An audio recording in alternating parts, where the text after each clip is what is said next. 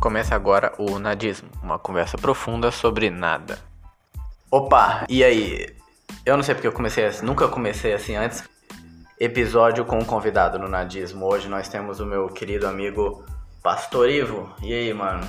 Opa, olá a todos. Cara, você começou diferente, mas é isso aí. Eu acho que criatividade em primeiro lugar, né? É sempre bem-vindo. Mas olá a todos os ouvintes Nadismo. Muito feliz de estar aqui, viu?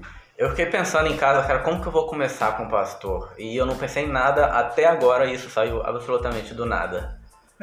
Eu achei que você ia começar pedindo uma oração, alguma coisa assim. Bom, É show de bola. falando em oração, cara, esses dias eu acordei pra ir dar uma mijada de madrugada, normal, né? Olhei no relógio antes de levantar da cama e era 3h33 da manhã. Eu falei, mas nem fudendo que eu vou levantar agora. Eu esperei dar umas 3h35, porque eu acho que 3h34 o demônio ainda tá muito perto, tá ligado? Da cama. Ele podia ouvir e voltar. Por que, que a gente tem no conceito geral essa ideia de que tem um horário específico para uma perturbação da força entre o plano material e espiritual? Existe isso? Cara, isso tem, tem muitas posições, muitas pessoas que falam diferentes coisas, né? Eu acredito que essa questão de tempo seja uma neura que a gente tenha especialmente com a noite. Talvez seja o ambiente noturno, porque a noite, por exemplo, cara, a noite ela já é solitária, ela já é sinistra. Quando você vai falar de um problema, você fala "Ah, a noite mais densa, mais escura, né? A noite da alma. E eu acho que essa associação de solidão, de escuridão, já fica mais propício pro imaginário, as crendices, e eu acho que mais ou menos nessa pegada. Agora, o porquê exato, né? Tipo, um referencial de, de horários, eu acho que isso aí vai. Não tem é, eu nada. acho que vai um, um folclore que leva bastante. Você tocou num ponto legal que eu tava pensando esses dias, do- de como surgiu na humanidade o senso de uma coisa ou de outra, de certo tipo de organização. Você falou que a noite por si só ela já é assustadora. É, o escuro tem uma carga muito pesada no estudo do universo e da física, porque ele não é nada. A luz é alguma coisa, o escuro para a ciência não é nada, é só ausência de luz. Então ele tem essa carga de ser algo vazio e assustador. Imagina antigamente, quando a gente era ainda sociedade de caçador-coletor, humano primitivo, aquele homem que não conhecia nada do mundo ou da vida, vendo aquele cenário noturno ali, completamente desolado, eu acho que o medo, ele em si, ficou com muito medo disso nesses primeiros anos da humanidade. Eu acho que isso, isso já foi o surgimento, forçou de alguma maneira, a própria noção de dualidade. Por exemplo, dia e noite, bem e mal, Interessante. ordem e caos. Eu nunca tinha pensado É, nisso. aí, não, por cara. exemplo, à noite, quando é que você mais tem sonhos, alucinações, tipo assim, de uma febre, ou que você viaja mesmo na maionese, que você ouve barulhos.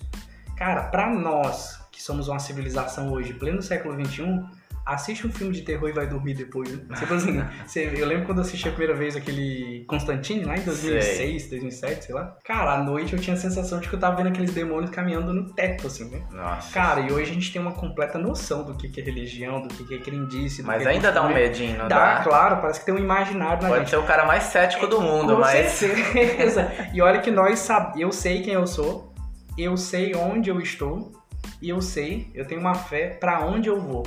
Aí você pega o caçador, o coletor lá na antiguidade, que não tinha noção disso. Tipo, Caralho. é, né? Aí você parece. é, né, pra- é muito mais perturbador. É igual um bebê, né? O bebê. é, acho engraçado o pessoal fala que o bebê chora, porque tudo ele acha que ele vai morrer, né? Mas às vezes é só sede. Interessante, ele não conhece nada da É, vida. Ele não sabe o que é sede. O bebê não conhece nada da vida, então uma sensação qualquer de desconforto já É, vai ser. Eu acho que a palavra X é isso, é consciência, tipo, ter a, a noção. Eu tava lendo um livro esses dias, se eu não me engano é Epicuro, que falava que a vida do ser humano nada mais é do que a busca pela sensação de prazer e a fuga da sensação de dor. Caramba, faz muito sentido. Não faz muito sentido? Faz muito sentido. A gente meio que molda nossas ações e nosso inconsciente é, nos levando para esse tipo de, de situações. Sim. É porque a gente não gosta de, de modo, gera, modo geral, nós não somos inclinados a, a experiências que nos são desconfortáveis, né? Uhum. A gente quer buscar sempre o que é mais conveniente possível, o que é bom, o que é prazeroso, o que dá uma sensação positiva na gente, né? E aí, cara, vai, vai buscar mesmo. Tipo assim, aí a dor sempre vai ser o indesejável, né? O evitável. Com certeza. Igual você falou que tem a dualidade da questão do dia, da noite, do bom, do mal. De dia, era muito mais fácil você criar um pensamento religioso, de que você tá sendo cuidado, protegido. Exatamente. Muitamente, pra, às vezes, para tentar acalantar essa ansiedade interna, né? Isso, cara. E assim, por exemplo, é sabido hoje que até um dia nublado deixa a gente mais para baixo. Então, agora imagine um dia com a luz do sol, cara, esse nosso céu aqui de Rondônia, azul. Pô, são dias muito bonitos. Você, você acorda Você bem fica mais... pra cima. Você fica pra cima, exatamente. você fica empolgado. Agora à noite, por exemplo, eu passei essa semana agora sozinho em casa, semana inteira. né? Um amigo que mora comigo, ele tá, tá fora. Cara, à noite é muito solitário, tipo, é esquisito às vezes ficar sozinho durante a noite. Por mais que a gente assista filme, série, tá no WhatsApp, Instagram, ainda assim traz uma sensação esquisita. Aí você volta pro cara que não tá vendo, não tá enxergando, não tem completa noção, no caso da antiguidade, e aí é bem mais pesado. E fora também, que você tocou nesse assunto aí da relação antiga, foram essas sensações, muito provavelmente, que deram origens à própria sensação religiosa e espiritual. Por exemplo, questão de agricultura, né?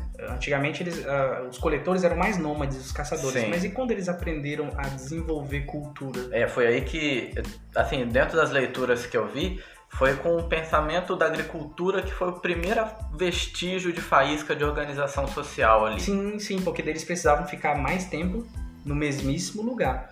Aí se, se, se você somar uma colheita ruim, com desempenho mal e, e negativo, com prejuízo naquela época, pelo menos pra, não, era, não era econômico, era de fome mesmo, né? De morrer, prejuízo de, vida, exato, né? prejuízo de vida.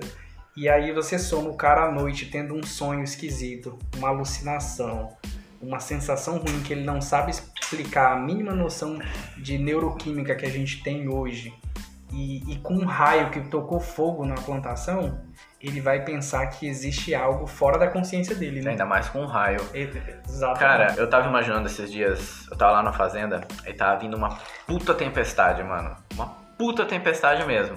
E é bonito, é interessante você ficar parado e vendo a, natu a natureza daquela forma vindo na sua direção. Eu pensei, cara, é muito fácil, se você é um humano primitivo, imaginar que isso aqui é um castigo divino. Porque olha a grandiosidade desse evento. O céu inteiro ficou escuro, preto, raio. É um negócio absurdo, né? Imagina esse cara, ele é facinho acreditar que é uma entidade religiosa, de certo modo, castigando ou dando alguma penitência.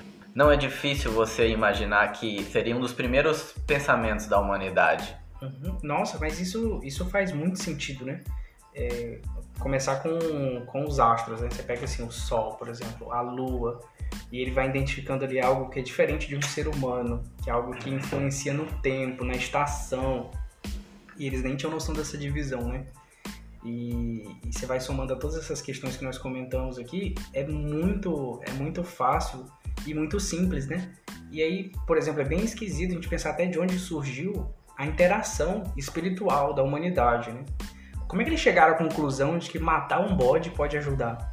É, Ou matar uma verdade, pessoa, né? né? Porque até hoje a gente tem práticas aqui no Brasil, tem várias tribos que é muito comum sacrificar bebês ou outros membros. é comum na humanidade, É a gente viu é muito. comum na humanidade. Eu até pensando assim, bem humorado, né? Falou assim, gente, ó, vamos matar o Cláudio que eu acho que não vai chover semana que vem. Tipo assim, ah, gente, a gente matou o Carlos e olha, só melhorou. Então quando piorar, vamos escolher um mais chato pra gente matar de novo? Será que eles. Como é, É que ele porque ele chegava ficava assim? esperando, né? Ele oferecia aquela, aquela prova de vida lá como uma troca de quê, provavelmente? De- É. De, uma boa colheita. Pelo menos, pelo Eu- menos na, na, na história, numa tradição mais cristã e teológica, a origem dos sacrifícios estão em Adão e Eva. Por Uhum. exemplo, os teólogos mais eh, de linha reformada, presbiteriana, eles explicam que eles aprenderam a matar os animais em sacrifício com Deus. Quando Deus fez as primeiras roupas lá, cobriu Adão e Eva, como é que Deus fez aquela, aquela roupa? Muito provavelmente Deus matou um animal e fez ali com pele roupa para cobrir. Mas Deus, nessa, nessa visão, era uma presença física. É, também, Junto também. É, na- ali. dentro, dentro da teologia, eles chamam isso de teofania, né? Deus tinha uma manifestação ali, é, meio que humana e física, de alguma forma, como no, no Antigo Testamento falam sobre os anjos, o anjo do Senhor chegou, se acampou, falou, conversou, explicou, comeu, conversou, tudo, né? Pelo menos na, na, tradição teológica cristã tem uma. Interessante. Uma, uma explicação nesse que, sentido. Que Deus vestiu eles com peles de animal, mas a visão que a gente, que é mais leigo no assunto, tem é que eles ficavam pelados, né? E aí quando eles comeram a árvore que seria o conhecimento do bem e do mal, que eles tiveram essa noção de se cobrir. Mas na verdade então eles já estavam cobertos, o corpo físico coberto não, antes? Não, Deus, no caso na narrativa lá de Gênesis, Deus cobriu depois do pecado. Ah, sim. Foi é, Deus que cobriu, então? É, com roupa, com vestimenta mesmo. Eles estavam com, a Bíblia diz lá, com folha de figueiras, né? Eles, tavam, eles deram um, um miguezinho lá com folha e tal, se cobrir. E Deus fez um negócio assim mais adequado. Interessante, hein, essa visão. Não tipo, conhecia, sei é, lá. Não, isso aí eu acho que tem uns 5, 6 anos que eu li a primeira vez isso. Também, tipo, 20 anos, 20 anos de igreja eu nunca tinha ouvido isso também. Deixa eu te fazer uma pergunta, uma coisa que eu sempre eu penso muito sobre muitas coisas, inclusive sobre espiritualidade. Isso é ótimo, né, cara? Isso é, é, isso é relevante. Pensar faz bem, né? Não é pecado. Engraçado, Nona, puxando o gancho que naquele filme O Nome da Rosa, eles associavam muitos dogmas da igreja, né? É interessante, eu lembro que tinha uma parte que o Sean Connery tava rindo e os outros monges falavam: Não, para. Em momento algum nas escrituras dizia que Deus ou Jesus ria. Nossa, Aí, eu já ouvi isso. Já e o Sean isso. Connery falou: Mas também não tem nada que ele não ria. Quer dizer, então, antigamente, né, a época meio que. Eu vou dizer época de ouro da Igreja Católica, por exemplo, tinha muito essa questão hierárquica, né? essa questão postural, como se o monge fosse uma estrutura quase que mítica ali mesmo. Sim, sim. É, que foi no, nos primeiros séculos o movimento monástico, né, cara? Que eles eram ascetas, né? Eremitas porque eles tinham a, idade que, a ideia de que o mal estava na coletividade, na cidade, nos pecados, na luxúria, na depravação, na descaração, na sodomia. Então eles se isolavam. Exatamente. Saindo do meio desse problema, a gente, a gente resolve a nossa parte, né? Faz um pouco de sentido, sim, né? Sim, quando você pensa no meio. Agora, eles tropeçam é quando, quando você pega aquela fala de Jesus, né? Que o que contamina o homem não é o que ele ingere, o que ele põe para dentro, mas é o que sai.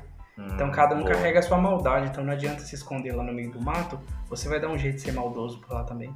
Isso é uma fala de Jesus. É, Jesus fala que, que legal, o homem não Isso é, é o que entra. Sério, né? Não é o que entra, mas é o que sai. É muito verdade. É, mas aí, por exemplo, esse filme, cara, eu preciso, você me lembrou, eu preciso assistir esse filme. Meu professor de história da igreja, que, se Deus quiser, ele não vai ouvir esse podcast, ele vai me odiar, porque até hoje, cara, não assisti. E no seminário fui cobrado 5 anos pra assistir esse filme e tô procrastinando até hoje, né? Ele vai ouvir sim. Vou mandar o link pra ele. Boa.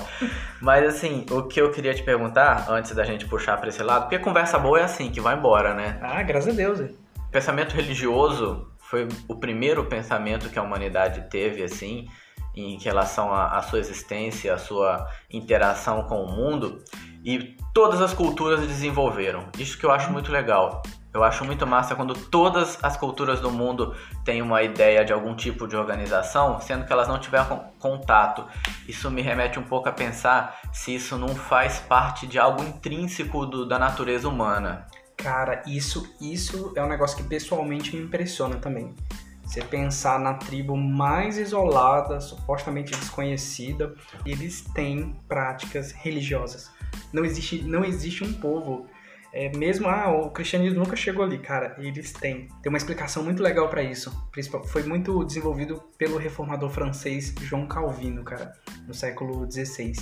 Ele dizia que dentro do homem há uma, acho que é semio religiones, é a semente da religião. Deus colocou dentro do coração, dentro da alma, nato no ser humano, isso é algo colocado por Deus, essa semente da religião. Então o homem vai ser religioso em todas as suas interações. Isso é uma, uma, uma característica natural do, do ser, ser humano. humano. Exatamente. Então, assim, quando aí o, no desenvolvimento da teologia de João Calvino, ele vai dizer que se existe esse senso de religião, você vai se relacionar de forma religiosa, seja para o Deus trino, verdadeiro, criador, ou para qualquer outra coisa que você vai transformar em religião.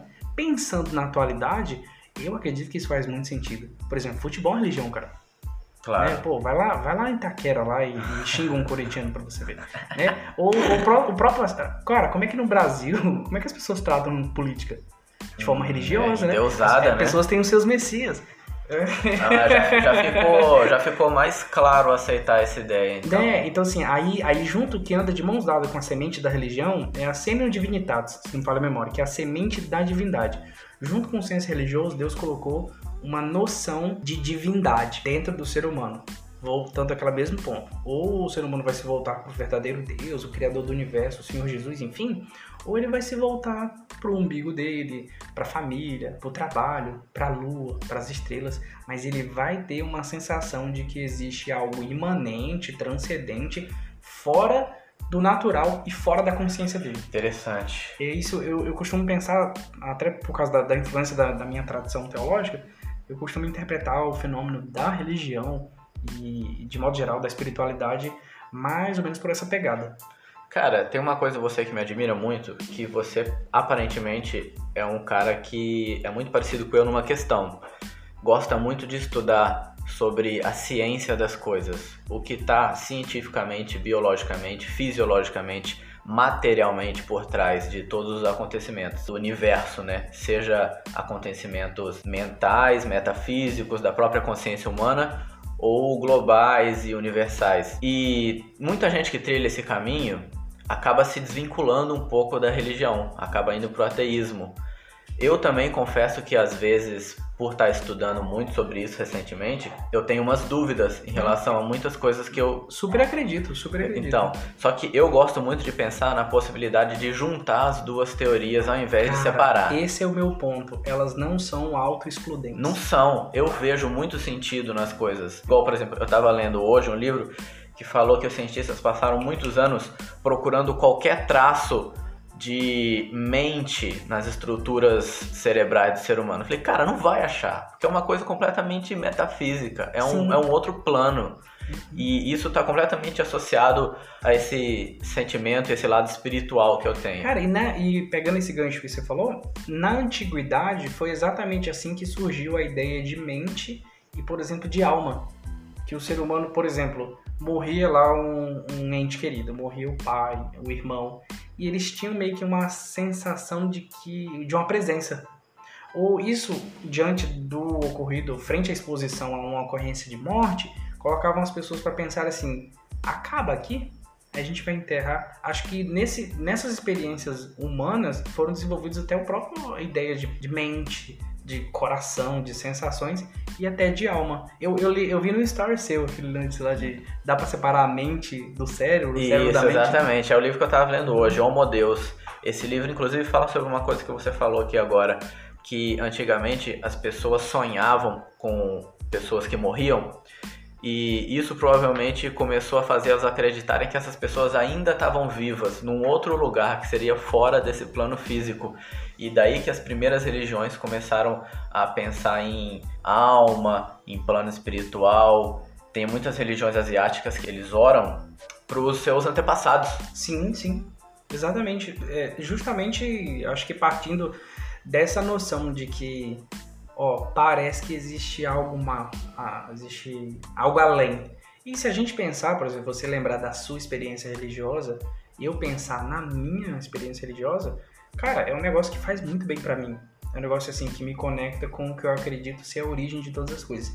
Tem coisa mais satisfatória e até aparentemente pedante em falar que eu tenho certeza de onde eu vim, cara. Eu tenho certeza para onde eu vou. Essa é a minha fé pessoal, né? Obviamente eu não vou botar isso na garganta de ninguém, uhum. mas eu vou falar dela. Eu vou, como fala Jesus, né? Testemunhar ou pregar dela.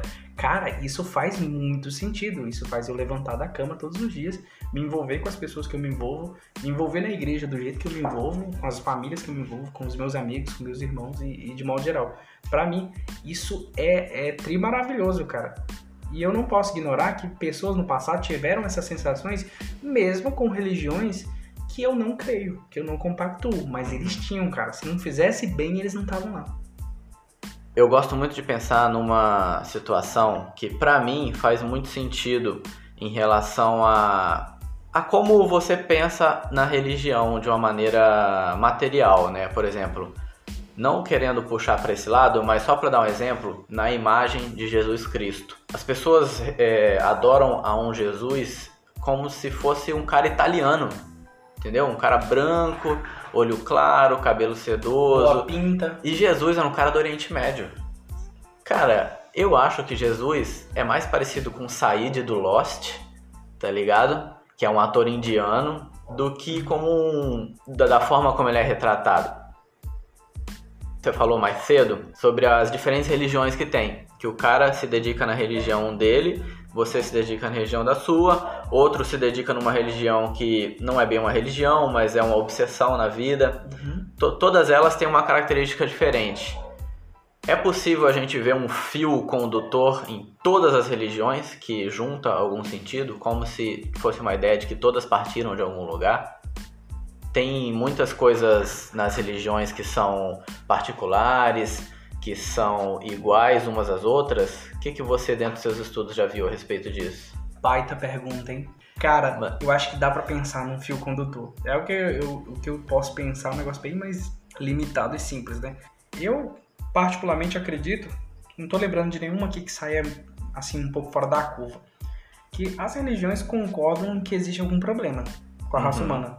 E tanto é que hoje, quando uma pessoa quer criticar qualquer tipo de religião, ele fala que a religião é o quê? A muleta, né? É que hoje o ser humano está evoluído, não precisa mais de religião. Certo. Né? Então, toda religião admite, cara, que tem um problema. Tem alguma questão, tá faltando algo. Ou é, a religião se compromete a responder questões que são mais práticas e vivenciais do que a gente costuma imaginar. Por exemplo, sofrimento, dor, é, desespero, cara, injustiça. São algo bem natural Sim, do, cara, do, ser humano. É o nosso cotidiano, né? É o nosso cotidiano. Então, assim, essa identificação de. E aí as, as religiões vão chamar isso de diferentes coisas, né?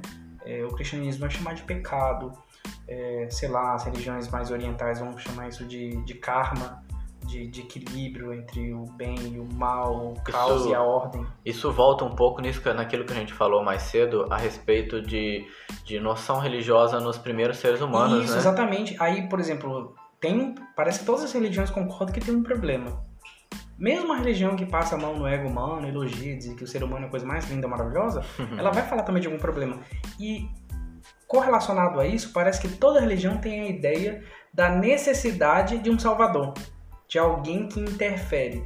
Ah, os indianos, por exemplo, parece que lá na Índia tem mais de duas, sei lá, mais de um milhão de divindades. Eu acho, cara, assim, eu sou cristão, mas eu gosto muito de outras religiões. Isso é errado? O que, que a, não, a, o cristianismo eu não, eu fala acredito, sobre isso? Eu não acredito que é errado não você gostar, você se identificar e aprender que com Eu elas, sou né? fascinado pelas religiões egípcias, assim, as indianas. O que o cristianismo fala, o que Jesus fala, é de uma fidelidade a Cristo, né? Por exemplo, se a tua identificação com essa outra religião entrar em choque com um princípio, com um mandamento, com algo do cristianismo, aí é um, aí você pode criar realmente um, um problema de desobediência à palavra de Deus, né? Aí você pode até pecar. Mas, de modo geral, se você fosse um estudante da fenomenologia da, da religião, nem sei se falei certo, e se interessar na cultura e nos acontecimentos, inclusive você Gostar pode... mais da coisa estética é, mesmo, não, né? E outra, inclusive, você pode desenvolver uma visão cristã a respeito dessas religiões. Isso, cara, isso então, Você faz uma leitura, assim, cara, eu tô lendo, mas eu, eu, tô, eu tô fazendo uma leitura da realidade dessas religiões aqui, ó, do meu ponto de vista. Tipo, oh, caramba, então existe vida fora do cristianismo. Pá, pá, pá. Uma coisa que vem consumindo muito minha mente nos últimos meses é uma noção de que tudo na vida, literalmente tudo, desde acontecimentos no plano físico quanto acontecimentos no plano espiritual, tem um certo fio condutor, tem alguma coisa que nos une, tem características comuns que vão muito além do, do homem como ser cultural e social, mais como homem do ser natural, mais como a forma como a vida se organiza mesmo. E eu penso muito nisso na religião, por exemplo. Talvez uma das coisas que mais me tire um pouco da visão cristã, eu não sei se eu acredito naquela figura estereotipada de Deus, do velho de cabelo branco e todo aquele acontecimento Malvado, né? prático. Uhum. A Arca de Noé foi daquele jeito mesmo, não foi? Existe histórias que falam do mesmo assunto da Arca de Noé, mas muito mais antigas. Então, assim, eu acredito na religião, eu acredito na, na, no cristianismo, mas eu tenho muito uma visão do seguinte: beleza, existe uma força superior, que é uma entidade de luz ou poder ou o que for que seja, que está ali controlando, olhando por nós. Quando você para para analisar a complexidade de cada sistema do universo, desde o menor até o mais universalmente grandioso, né? É tão bonito essa complexidade que você pensa, cara, é impossível que não tenha um, um ser superior cuidando disso, que não tenha sido criado. Cara, é daí que vem o meu pensamento religioso. Existem autores seríssimos, céticos, completamente descrentes, assim, cara, teologia da descrença, que eles chegam a admitir, cara, que, que foi o que levou ao gnosticismo, né? O, o, o que é gnosticismo? O gnosticismo quem é leigo? É, é o seguinte, o agnosticismo é uma, uma visão filosófica de pensamento que a, assume que não sabe. Como eu disse, o ateísmo ele é, ele é sistemático, ele é dogmático, ele fala não existe Deus por isso e isso. O, o gnóstico, o agnóstico, ele como é que ele crê? Ele crê assim que ele ele não crê nem descreve. Ele fala, Deus, se você perguntar, Deus existe? Ele fala, olha, eu não tenho como provar que ele existe e eu não tenho como provar que ele não existe. Eu já vi muitos cientistas. É, o agnóstico ele fica, ele fica no, em cima do muro. Tipo, ele fica em cima do muro. Esse, e até acho que até a palavra agnosticismo, é, acho que a palavra grega gnose é conhecer. Aí esse prefixo a é tipo, eu não conheço. Interessante. Eu não sei. Então isso, esse pensamento, a complexidade do universo, a complexidade cara, do corpo humano. Fascinante, Mano, do nosso né? genoma. Esse é um negócio tão absurdo que ele fica. É, pode existir algo além mesmo. Mas assim, também não tenho, não tenho condições de dizer se existe. Aí ele fica assim, cara, eu vou ficar por aqui. Não vou assumir que eu sei, não vou assumir que não existe. Eu vou ficar de boa. Eu acredito quando as pessoas, algum cientista, por exemplo, que estuda muito a questão do surgimento da vida, pode virar ateu, porque ele começa a descobrir tantas coisas sobre como que a vida surgiu que ele fala, pô, então não foi um, né, um cara que foi lá e fez. Mas eu, sinceramente, eu acho de uma arrogância sem tamanho o cara falar que é ateu, que Deus não existe. Justamente por isso que eu falei agora. Olha a complexidade desse sistema científico que você está vendo aqui, que você está estudando, que você está analisando. O surgimento da Terra e do universo.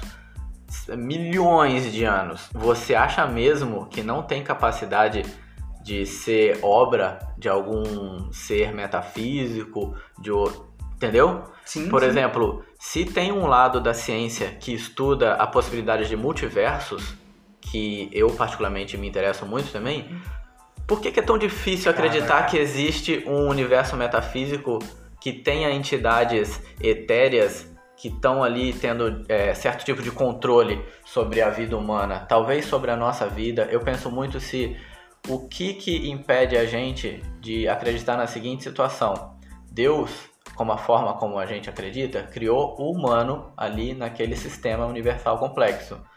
Mas não tem nada dizendo pra gente que alguma outra entidade não tenha criado outra civilização, ou se o próprio Deus não tenha criado outra civilização ao longo do universo, em outro planeta. E as escrituras que a gente tem é o que a gente precisa saber para chegar a Deus.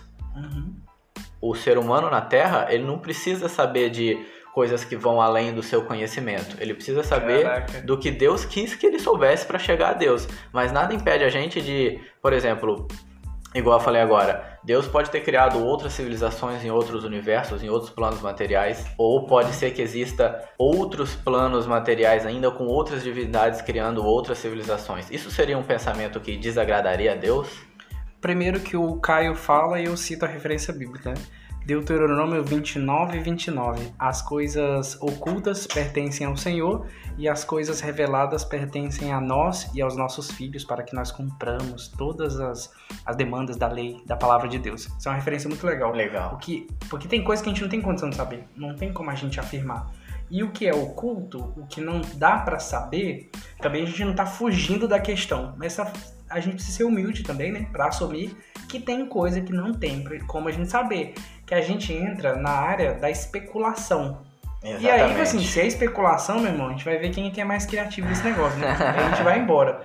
Ah, mas pensando, por exemplo, na, na possibilidade de multiverso, quem geralmente tem uma visão mais ateísta, e você pensar de forma científica, isso pode significar sair um pouco da casinha, né? Pensar em Rick Mori lá, por exemplo, né?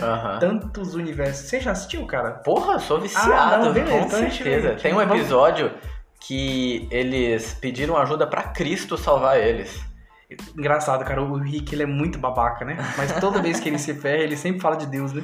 É Sim. muito engraçado. Mas aí o, o caso é, por exemplo, isso é um pouco. Isso é sair de fora da casinha, assim, é, é, é pensar em algo que, que sugere até uma realidade metafísica. Mas pra falar de religião, não, isso é, é burrice, é coisa de gente retó- retrógrada, né? É quem não tem embasamento de nada pra Então, viver. uma coisa tá. Na minha cabeça, uma coisa tá tão clara ligada à outra e, e as pessoas separam ao invés de conseguir juntar. Você perguntou se isso desagradaria a Deus. Eu assumo aqui o postulado filosófico moderno da Glória Pires, né? Glória, é, eu não sou capaz de opinar, cara. Então não sei se isso desagradaria o Senhor. Se a realidade é tudo que a gente conhece, tudo que existe, talvez Deus olhe pra você e fale assim: "Ah, Caio, viaja menos, boy. Tal, só só vê o que só vive o que você tá vendo aí. Quando você morrer, eu te explico tudo aqui no céu? É. entendeu? Tô- tô Talvez isso aí, né? Eu- Interessante. Eu, fico por aí. É justamente o que eu tava falando, né? A- as escrituras que a gente Mas é conhece hoje. interessantíssimo o pensamento. Boa. Não é, cara. As escrituras que a gente tem hoje é uma forma de Deus mostrar que você, humano que nasceu nesse planeta, você precisa saber disso pra chegar até mim. Sim, Isso sim, só. exatamente, exatamente. A- inclusive a Bíblia, ela não é um manual de ciências, pô. Ela nunca pretendeu ser isso. Deus nunca, inten- Deus nunca teve essa intenção, mano. Gênesis vai ser um relato científico, teórico, metódico, sistemático, dogmático. Nunca foi, cara. Pois só, é, é só tão pra falar quem é simples. Deus e que a gente tem que crer nele, pô. É tão simples saber disso, né, cara? Sim, é, é basicamente isso. Mas acho que, acho que deu por hoje, né? Foi um Cara, papo. eu, eu, assim, o querer estar em mim não foram efetuá-lo. Por mim, eu ficava mais três dias aqui falando. Mas acho que já deu, o tempo passou. Deu. né? Eu virei novamente. Acho que tem muito assunto pra gente conversar. Ah, cara, eu, eu vou adorar. Pra mim vai ser um barato. O que, que você achou participar, mano? Você Ah. que é um cara assim, que foi um dos primeiros ouvintes. É verdade. Eu, assim, cara, sendo é, precedido por nada mais nada menos que o Matheus. o Daniel, cara, eu tô me sentindo num privilégio extremamente honroso, cara. Eu não tenho, gente, eu não tenho escolaridade, não tenho roupa nem renda pra estar nesse programa. Então, eu tô me sentindo aqui honrado. Cara, sério, foi, foi um barato poder trocar essa ideia e conversar e, e para mim acrescentou bastante, cara. Fiquei muito contente mesmo, pessoalmente realizado. Legal, galera. A gente agradece ao Pastor Ivo pela presença. Foi um papo muito gostoso. Depois que a gente desligar aqui a gravação, vai rolar mais umas duas horas de papo, eu Se acho. Deus quiser. É, mas se você ouviu, se você gostou, aquele recadinho só pra deixar no formato da internet, né? Ah. Compartilha lá no Stories. Isso aí, se você curtiu, ó, já champra aqui um print, soca ele lá no seu story, recomenda, marca o Nadismo lá e o Caioba, que é sucesso. Gente, isso aqui é super tendência. E eu não poderia terminar de melhor forma, então eu vou deixar já com isso, beleza? Semana que vem a gente tem mais um assunto muito viajado de algo que você provavelmente nunca pensou, mas quando você vai ouvir você vai falar: caralho, olha só isso, E quer saber? Isso pode funcionar. não é? Mas a gente vai ficando por aqui, beleza, galera? Falou, valeu, Ó, saudades e um abraço na família, viu? falou!